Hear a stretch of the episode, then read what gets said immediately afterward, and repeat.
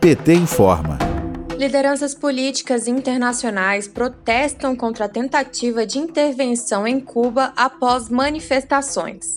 Essas manifestações aconteceram em várias regiões da ilha. No contexto, a crise sanitária, econômica e de abastecimento causada pelo bloqueio estadunidense e agravada pela pandemia da Covid-19. Cuba sofre a escassez de itens básicos para a população por causa do embargo econômico imposto pelos Estados Unidos há seis décadas. O movimento continental latino-americano e caribenho de solidariedade com Cuba enviou uma carta aberta pedindo para que acabe o bloqueio ao país, assim que Joe Biden tomou posse na Casa Branca em fevereiro deste ano. Na carta, o movimento pedia para restabelecer as relações políticas e comerciais legítimas com Cuba, de forma respeitosa e seguindo as leis internacionais para convivência pacífica entre os povos. No Congresso americano, senadores sugeriram a lei de comércio entre Estados Unidos e Cuba e pediram que Joe Biden acabasse com o bloqueio.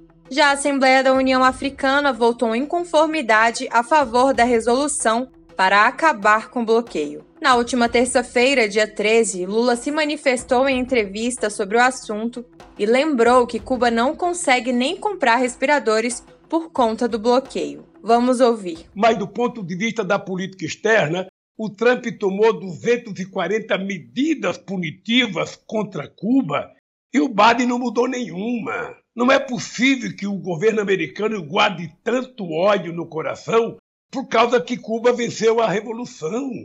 Não é possível. Deixe os cubanos viverem a vida deles. Vamos parar com o bloqueio. Se Cuba não tivesse o bloqueio, Cuba poderia ser uma Holanda, poderia ser uma, uma, uma, uma Noruega, poderia ser uma Dinamarca, porque tem um povo altamente formado, intelectualmente muito bem preparado, e vocês conhecem disso. O que precisa é dar oportunidade Cuba não conseguiu nem comprar respirador, porque os americanos não permitiram que chegasse lá. Isso que é desumano, é isso que a gente deveria estar criticando. Não tem problema pedir democracia em Cuba, não tem problema isso o povo pode pedir à vontade. O povo ir para a rua também pode ir à vontade em qualquer lugar do mundo. O que precisa, na verdade, é a gente saber o seguinte: pelo amor de Deus, os americanos precisam parar de ser rancorosos, precisam parar de ser donos do mundo e parem de fazer bloqueio.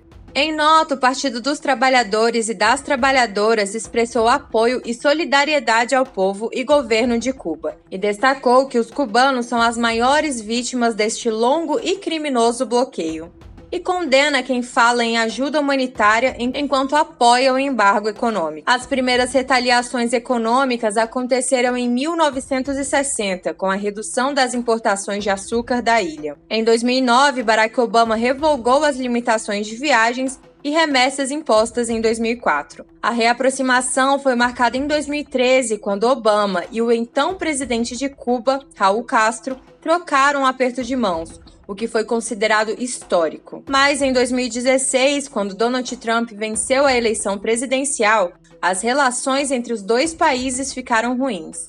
Trump adotou 243 medidas coercitivas contra Cuba, causando crise na energia e de combustível, restringindo viagens de turistas norte-americanos. Em rede social, a ex-presidenta Dilma Rousseff manifestou solidariedade ao povo e condenou a situação, Abre aspas. Os 60 anos de bloqueio econômico e financeiro de Cuba pelos Estados Unidos estão submetendo o povo cubano a enormes sacrifícios, que se tornaram ainda mais acentuados desde o início da pandemia da Covid-19. Fecha aspas. O presidente cubano Miguel Dias afirmou que o governo tenta enfrentar e superar as dificuldades e destacou na segunda-feira, dia 12 de julho, que existe um grupo de pessoas contratadas pelo governo americano para organizar manifestações. De Brasília, Terra Thaís Costa, para a Rádio PT.